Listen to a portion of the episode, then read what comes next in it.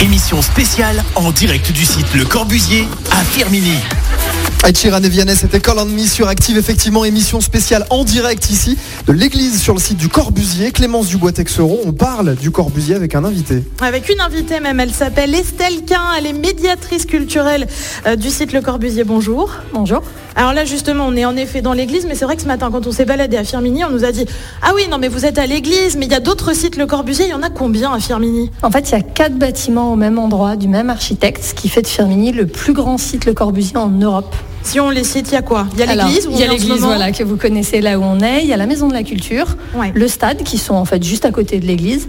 Puis un tout petit peu plus loin en haut de la colline, il y a l'unité d'habitation qui est un immeuble de logement. Et vous, le, vous me le disiez tout à l'heure hors antenne, c'est toujours habité alors? Ouais, c'est une des particularités du site Le Corbusier, c'est que nous on a l'habitude de parler de patrimoine vivant.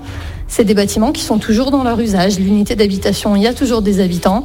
La maison de la culture, il y a toujours des spectacles. Et le stade, on peut toujours courir dessus, jouer au foot, au rugby, etc. Alors, enfin, moi je, je pense machinalement à l'église parce qu'on y est en ce moment. C'est vrai que c'est une architecture très particulière.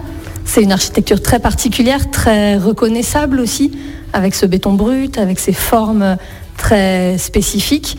C'est vraiment ce qui fait la spécificité de Le Corbusier et c'est ce qui fait qu'on ne peut pas rater ces bâtiments quand on passe à Firmini. euh, Qu'est-ce qu'il a de typique justement Le Corbusier?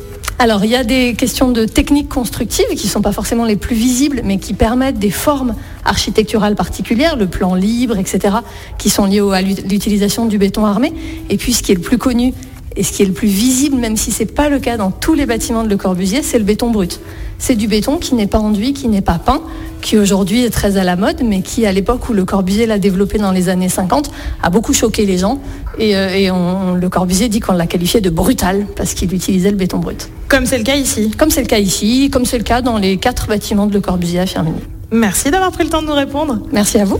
Merci beaucoup Clémence, merci euh, à vous aussi. On te retrouve Clémence tout à l'heure pour euh, les infos évidemment, Euh, ce sera à 17h et puis d'autres invités aussi tout à l'heure. On va parler de l'expo hein, qui a lieu ici au Corbusier. Eh ben, on en que- reparle même avec Estelle, tu vois. Eh ben, elle ça. revient nous voir. Eh ben elle voilà. peut plus, elle Re- se Restez là Estelle et reste là Clémence aussi. Nous on y retourne avec tous les hits de la Loire et Rosalia dans un instant.